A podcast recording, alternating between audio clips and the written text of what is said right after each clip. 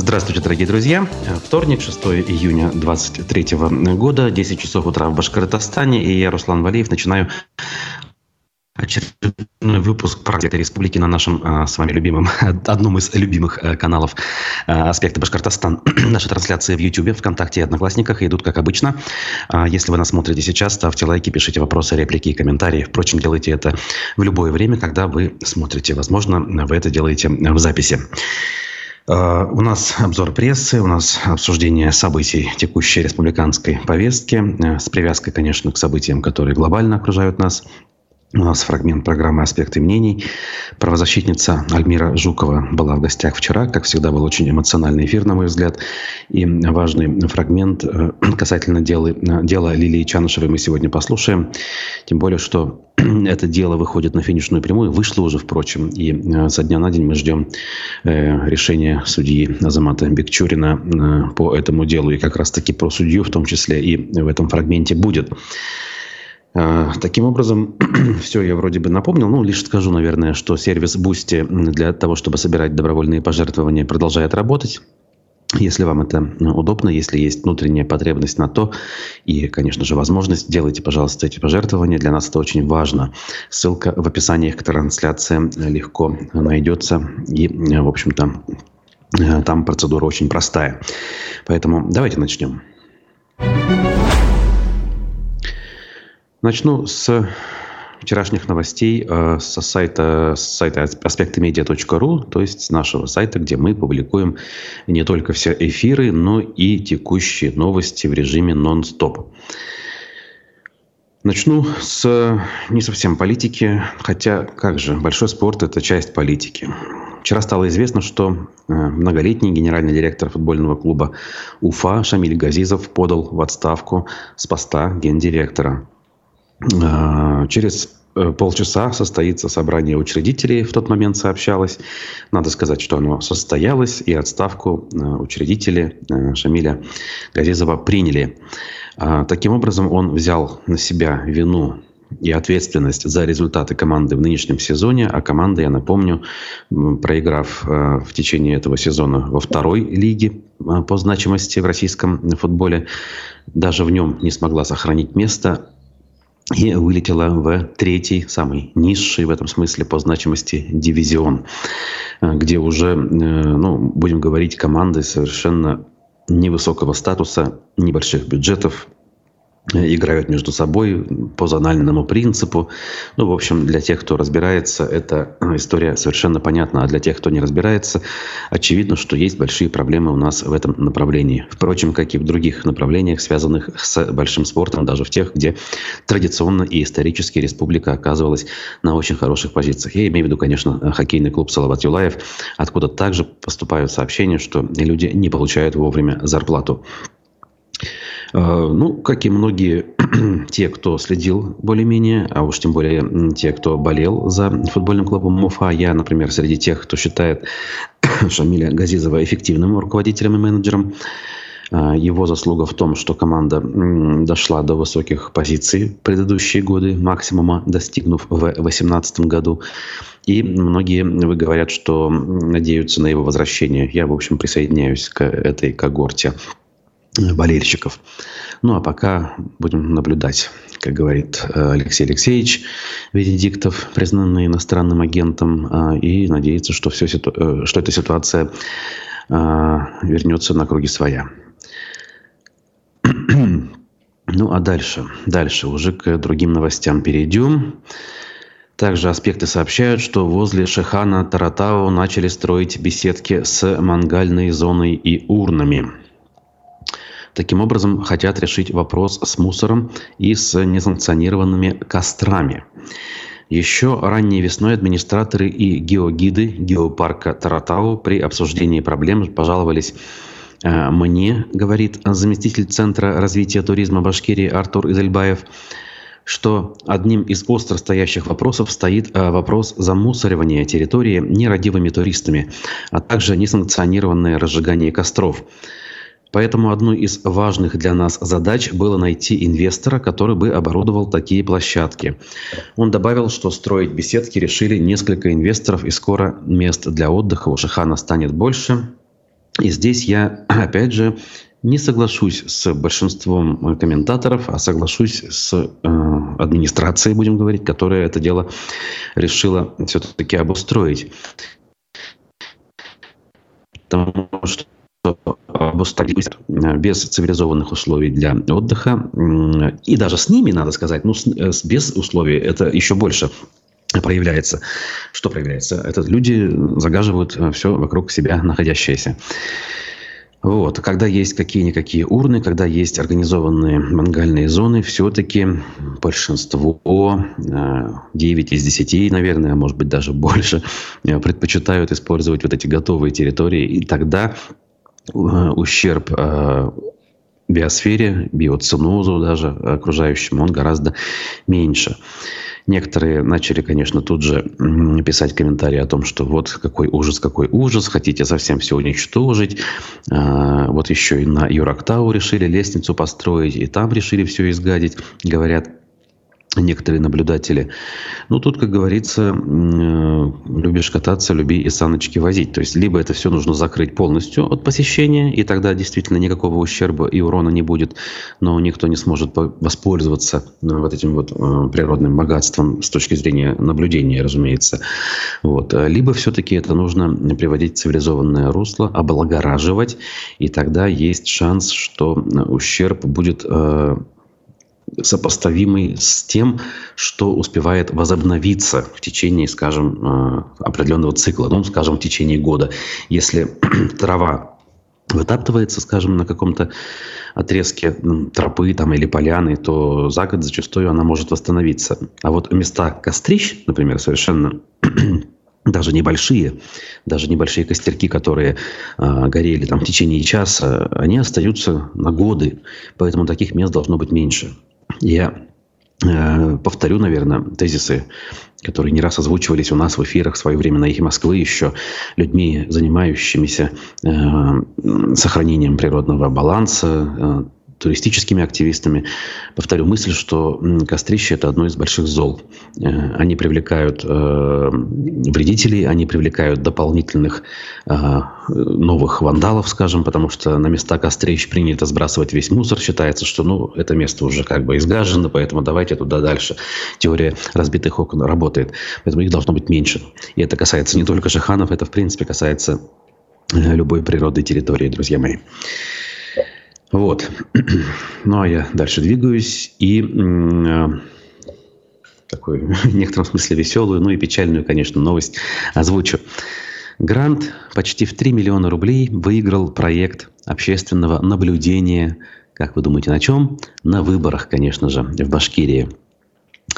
А, значит, эм, в республике подвели итоги второго конкурса грантов главы региона. Ну, это бывает ежегодно и не, не по разу в год, надо сказать.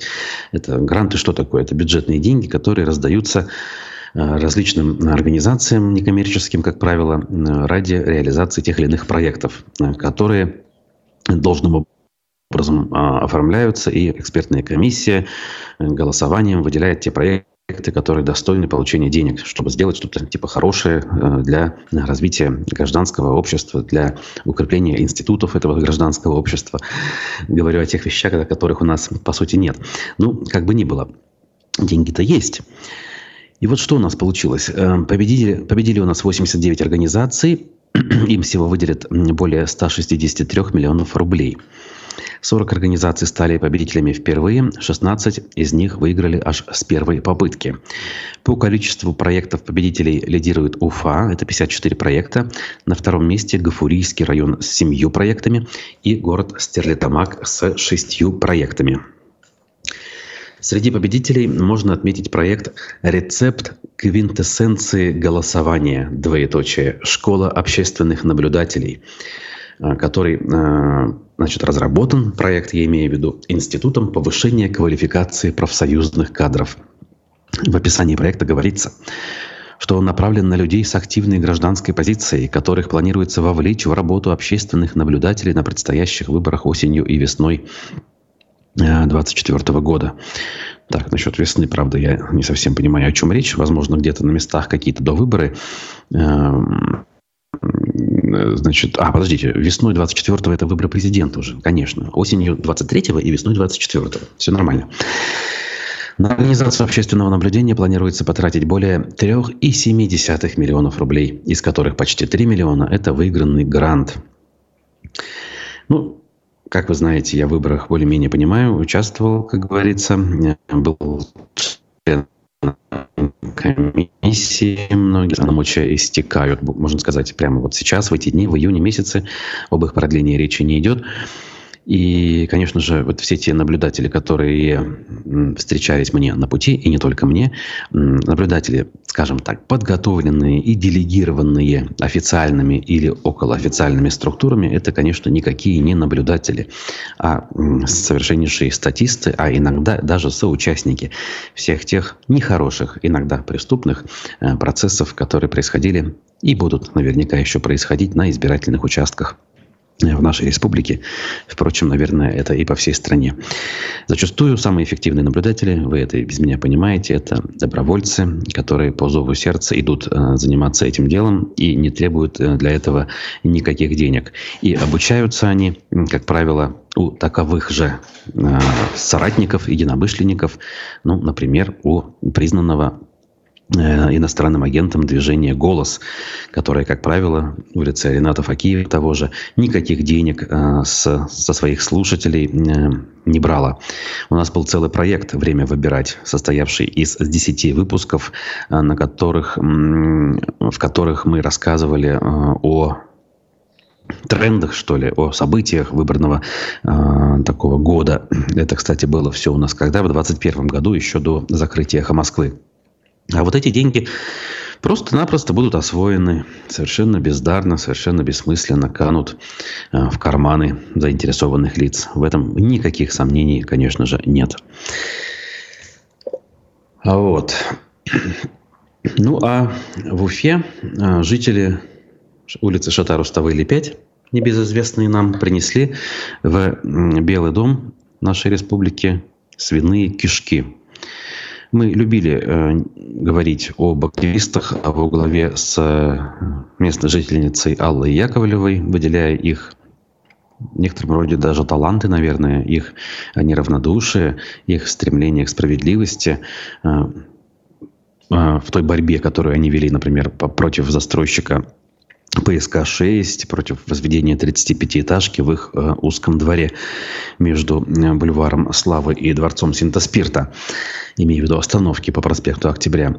Но, э, в общем, как мы уже знаем, например, та же Алла Яковлева, она у нас активная сторонница событий в Украине, она шьет в своем ателье маскировочные сетки для солдат, и мы совершенно очевидно делаем вывод, что человек не понимает причинно-следственные связи, не пытается анализировать, что на самом деле происходит, и борется с ветряными мельницами, как у нас сейчас даже говорят, воюет не в ту сторону. Э, другое дело, наверное, сейчас ей это делать сподручнее, то есть можно совершать любые экстравагантные поступки, приносить свиные кишки в Белый дом и куда бы то ни было, и особо не бояться каких-то санкций, ведь она же имеет теперь иммунитет, а все, кто поддерживают и тем более вкладываются в это дело, у нас сейчас относительной безопасности, по крайней мере, чувствуют себя так, в таковой. Может быть, на самом деле, конечно, это и не так. А, силовым структурам, наверное, в нужный момент совершенно будет э, по барабану, э, участвует ли человек э, каким-то деятельным образом в поддержке или нет. Значит, ну, в данном случае вот фотографии приводятся.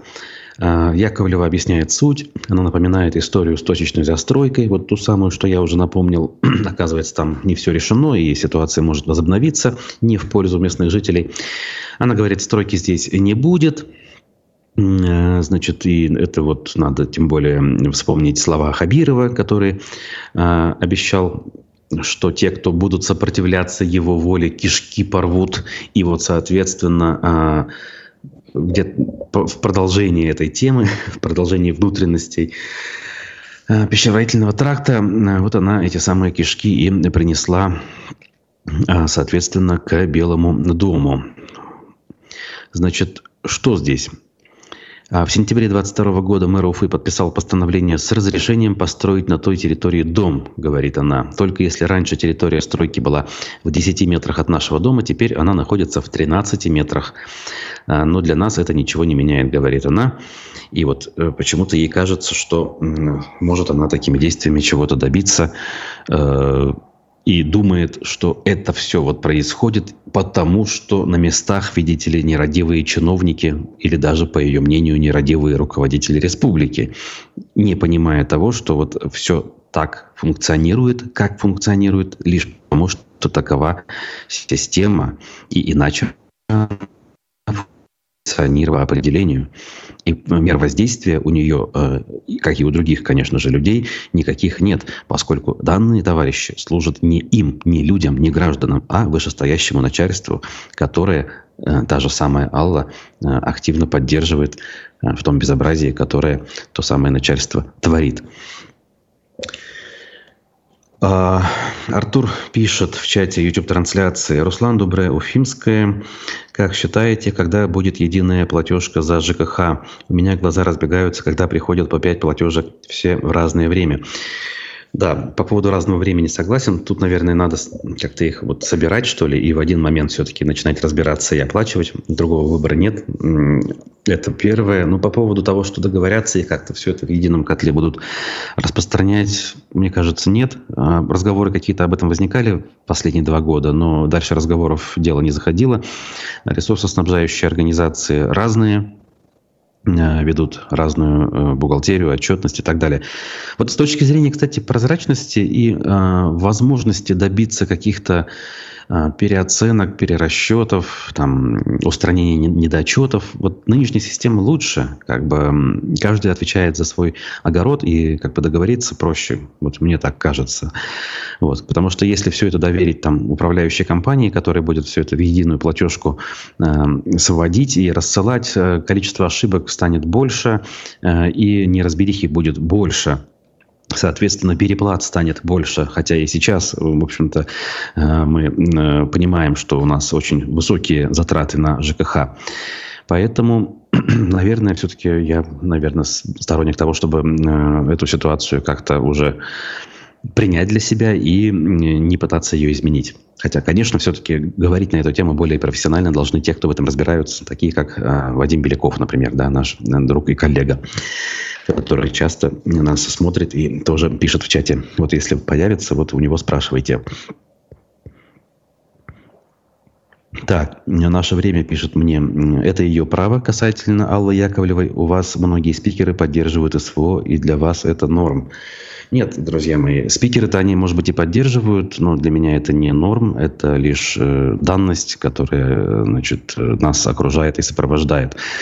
Вот. Эм, и тем более спикеры это одно, а активисты, которые э, вроде как пытаются добиваться справедливости, выходят на акции протеста, пусть и на местном уровне, это люди, которые должны понимать, что происходит на самом деле. То есть от спикеров я зачастую, например, понимания э, не жду или искренности не жду, надо так сказать, потому что не все это делают искренне. Ведь, на мой взгляд, две категории э, людей, скажем так, входят вот в этот большой лагерь. Это либо те, кто э, ничего не понимают реально, как бы, ну, с них взятки гладкие, либо те, кто это делает лицемерно, э, исходя из конъюнктуры, э, потому что приспособленчество – это их э, смысл и способ э, жизни. Вот. Впрочем, вот не все такие у нас. И, например, Альмира Жукова, которая была вчера в гостях, она все-таки, на мой взгляд, одна из тех, кто делает свое дело более искренне и выступает, э, как правило, очень эмоционально и открыто. Давайте послушаем фрагмент а, про процесс а, признанной уже экстремисткой и террористкой Лилии Чанышевой. И через несколько минут я вернусь, продолжу с еще несколькими новостями. Ваше мнение по делу Лилии Чаныши, поскольку уже через неделю мы узнаем приговор судьи. Напомню, обвинение запросило для нее 12 лет лишения свободы. Лилия Чанышева внесена в список экстремистов и террористов. 12 лет за что? Вы можете это объяснить? Я выступала в качестве свидетеля по данному уголовному делу. Вы представляете, ее обвиняют в призывах к свержению строя. Что же у нас за строй, что такая девочка, которая никогда не делала никаких призывов, вдруг у нас все российское правительство боится ее, боится, что она его свергнет, вы понимаете? Лилия никогда никого не призывала ни к каким-либо действиям. Они просто делали то, что считали нужным. Высказывала свое мнение. Помните, на рассмотрение бюджета ее не пустили. Трусы боятся таких, как Лилия. Судья Бекчурин все время на заказных делах. Рамилю Саитову, ну вообще все дела, которые абсолютно беззаконные, на мой взгляд, все решает судья Бекчурин. Это говорит о том, его когда-то за что-то прихватили, и теперь им манипулируют, потому что справедливый судья, разумный судья никогда не обвинит человека, который никогда не совершал призывов. Ну и теперь он председатель Уфимского суда. Это тоже, наверное, за какие-то заслуги. А как так получилось, что человек, который ведет процесс, в ходе этого процесса получает повышение и продолжает вести дело? Это как бы нормально, да? Или... Нет, это не нормально. Когда судья уходит, допустим, на повышение или в другой суд, дело передается другому судье, который должен его рассматривать. Но, видать, в Кировском суде не так много таких судей, которые могут рассматривать вот такие заказные дела. Мне кажется, он вообще один из немногих по Башкирии которые, не жалея, вне закона выносят приговор. Ну, тут я должен добавить, что Рамиля Саитова у нас внесена в список экстремистов-террористов. Но вы же выступали, я понимаю, как свидетель со стороны защиты. Да, конечно. Что вы сказали на суде, вкратце можете рассказать? Мне адвокаты задавали вопросы о том, что слышала ли я когда-нибудь призывы, охарактеризовала как Мулюкова, так и Лилю, рассказала о своем отношении к ним и сказала, что Всевышний судье Бекчурину этот приговор не простит. Ну, то есть вы заранее полагаете, что он примет сторону обвинения, даже не смягчив? Нет, я думаю, возможно, совесть может проснется, но я думаю, смягчение какое-то будет, но оно, по моему мнению, будет незначительным. Это заказ который ряд судей исполняют безоговорочно. А заказ вы можете предположить, со чьей стороны? Со стороны, я думаю, силовых структур ФСБ. Угу, я не думаю, что это Следственный комитет или МВД, нет. Я считаю, это дело контролировалось именно ФСБ. Один раз Разив, когда я еще выходила на пикет и думала, что это помогает, я говорю, Лиля, ну давай вместе выйдем, ведь у, у тебя, смотри, какие массовые поэты, давай вместе выйдем против судей. Она говорит, знаете, Альмира Рашидовна, я вот знаю только свой штаб, я никого не приглашаю, просто об этом в интернете, и люди сами выходят, понимаете? То есть она никому не звонит, она никого не, она даже не знает тех, кто выйдет. То есть это принятие движения Навального людьми, понимаете? Там никто никого не агитирует. Я тогда обалдела, даже немножко расстроилась, она мне говорит, я могу выйти вот со своими там вот несколькими людьми, людьми, да, поддержать вас. Но вот так массово я никого не приглашаю, никого не призываю. Опять же, я тоже вынужден напомнить, что штабы Навального – это организация, признана в России экстремистскими, запрещены и ликвидированы. И вопрос такой. Лилия Чанышева выступала с последним словом на суде. Вы были тогда в этот момент? Нет. Нет, да? Ну, по крайней мере, вот то, что попало в прессу, это и зацепило, думаю, многих. Она обратилась к суде с такими словами, что я хочу стать матерью. Матерью. Да, я если, плакала, если вы дадите читала. эти 12 лет, то я вряд ли смогу mm. это сделать. Вот ваше отношение к этому. Ой, Расив, я и сейчас даже мне тяжело. Ну, а мы продолжаем программу «Аспекты республики». Фрагмент аспектов мнений Сальмиры и Жуковой, правозащитницы, э, был у нас в эфире до данного момента. А, рекомендую эфиры с участием Альмиры Рашидовны. Э, запись, конечно же, у нас в YouTube-канале и в других социальных сетях легко найдется. Кстати, э, в формате аудиоподкастов также все наши программы можно слушать. В телеграм-канале в закрепленном сообщении висит э, объявление, где ссылки есть на наши там, значит, подкаст-площадки, где размещены аудиофайлы утренних эфиров, интервью и так далее. Все, что у нас выходит, там публикуется. Поэтому пользуйтесь, если вам удобно слушать в автомобиле или с помощью наушников. Это все очень, э, кстати, и подходит к данному способу. Эм, Арсен Шахметов, политолог, сегодня в «Аспектах мнений». Совсем скоро не пропустите. Праймерис «Единой России» выборов в Курултай прошел или нет? И кто прошел, спрашивает пользователь с ником Заки Валяди. Ну вот видите, вопрос, который, по сути, подразумевает и ответ уже. Ну, вроде как прошел, а, а, или не прошел, а какая разница? А кто там победил э, в итоге? Ну, СМИ, например, и мы в том числе писали о том, что более-менее важным нам показалось. Например, то, что сенатор, и, э, сенатор от Башкирии и бывший мэр Уфы Ирик Елалов в этих праймерис не участвовал, а это значит, что он не планирует э, вновь избираться в Курултай.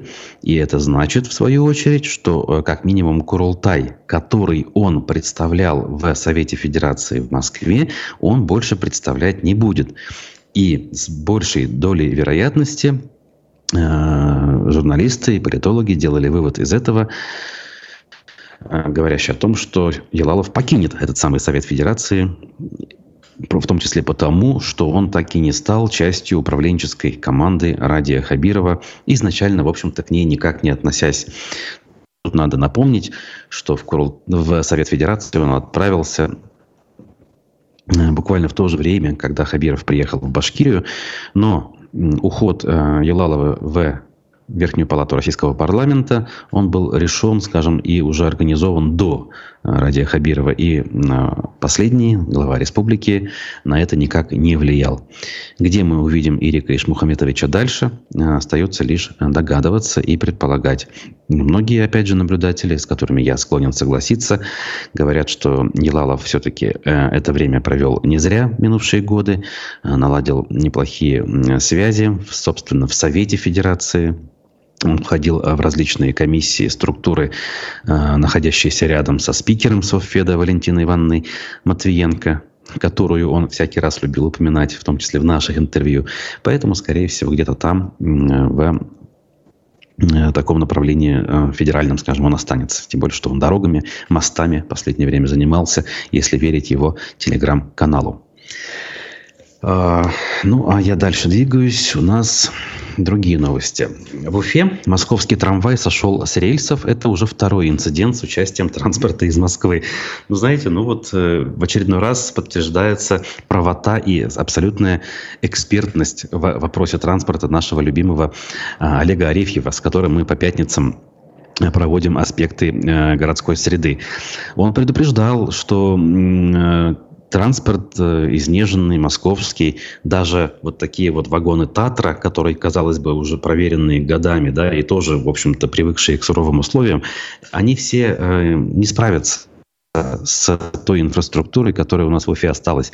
Рельсо-шпальная решетка у нас выглядит э, гораздо хуже, чем того требуют нормативы, даже минимальные. Я уже не говорю о том, как они должны выглядеть с точки зрения комфортного передвижения пассажиров и комфортного проживания жителей окрестных домов в плане отсутствия шума, в плане э, плавности хода и так далее.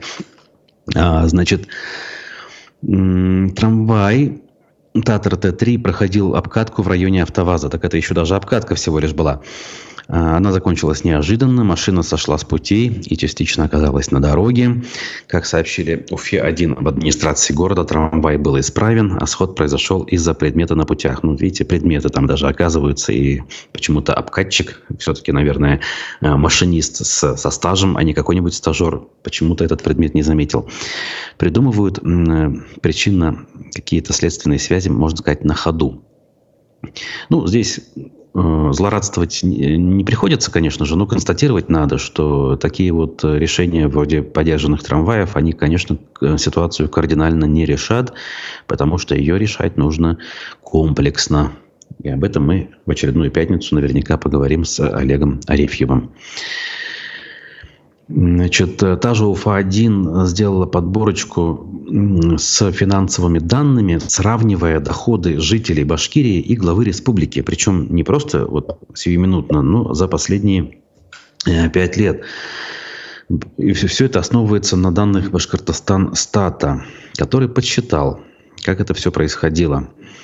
Ну, например, если э, среднедушевой доход в Башкирии в 2018 году составлял 28 971 рубль, то в 2022 году такой доход уже превысил 35 э, 250 рублей. Вот такие вот цифры. Разница за эти 5 лет э, чуть более 6 тысяч рублей – ну, если уж они упоминают, я имею в виду журналистов а, Радия Хабирова, то у него ситуация примерно в 10 раз лучше, чем у среднего жителя республики. В 2018 году зарплата была 333 тысячи рублей, а за 5 лет она выросла не на 6 тысяч, а ровно в два раза. Ну, практически в два раза. И достигла 608 тысяч рублей. О, как!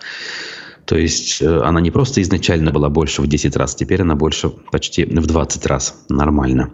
Имейте, друзья, в виду. Видимо, считается, что глава республики за эти э, несколько лет стал работать в два раза эффективнее. Как говорится, э, судите сами по цифрам и по результатам. Спасибо Розалии, Розалии Свечниковой за добрые слова, впрочем, которые всегда вы нам пишете. Мы это очень ценим, это очень морально поддерживает. Так, э, оперативка же была вчера, надо сказать. Э, это понедельник, поэтому пару слов об этом скажу по э, материалам пруфов, которые традиционно делают обзор мероприятия. Были здесь поздравления с днем рождения и так далее. В очередной раз отметили, что до сих пор, несмотря на официальное окончание пандемии. А, глава республики выслушивает доклад на этот счет министра здравоохранения Рахматуллина. Вот, например, за последние сутки а, заболело 32 человека, примерно столько, сколько заболевали, помню, в первые месяцы после начала этой самой пандемии весной, начале лета 2020 года.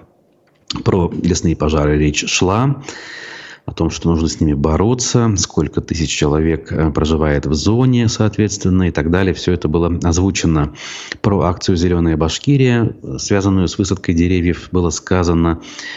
Обработка территории от вредителей затронута была.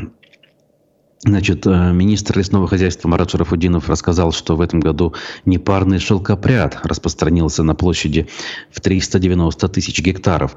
При обработке используется только биологический метод, чтобы не допустить гибели пчел. То есть шелкопрядом борется вот каким-то таким биологическим методом. Это что, птичек, что ли, выпускают, которые шелкопряд используют в пищу? Кстати, насколько я помню, шелкопряд, его гусеницы, то есть они не интересуют птиц, у них устрашающий вид. У гусениц я имею в виду и как бы вот это вот оперение, как это опушение. Э, и такие гусеницы не привлекают обычно э, птичек. «Хорошо помню, как два года назад занимались», — сказал Хавиров. «Большую сумму отдали, жалобы жителей были. Пчеловоды нас просто чуть не уничтожили», — сказал он, э, поддерживая тему того, что, э, борясь с шелкопрядом, нужно быть поосторожнее с э, пасеками частных пчеловладельцев, скажем так.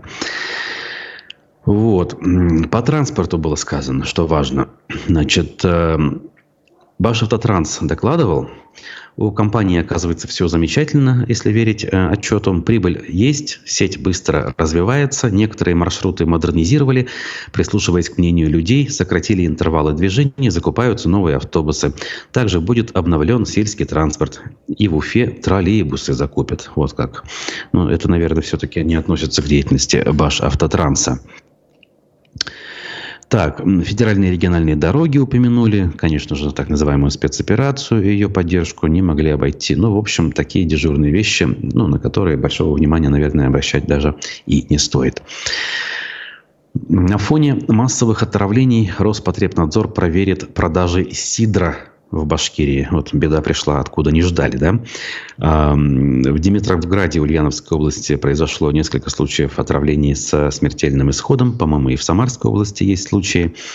А, значит, некий мистер Сидр, торговый бренд, оказался в отдельной его части как минимум смертоносным, поскольку в состав попал метиловый спирт, что, кстати, доказывает э, искусственное происхождение сидра как такового, данного как минимум. То есть это не продукт брожения э, яблочного сока, как то должно быть, а продукт намешивания разных субстанций.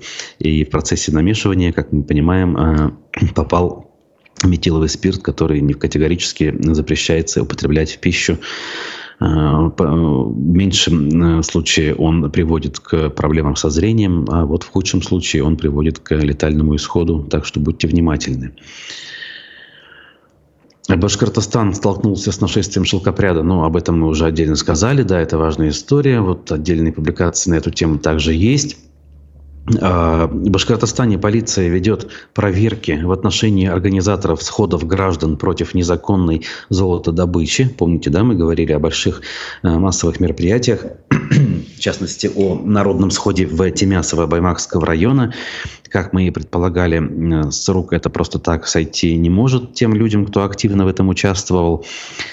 Значит, эм, Баймакский активист Ильдар Юмагулов на днях опубликовал видеоролик, в котором сообщил, что полицейский составил на него рапорт об обнаружении признаков административного правонарушения. Боже мой.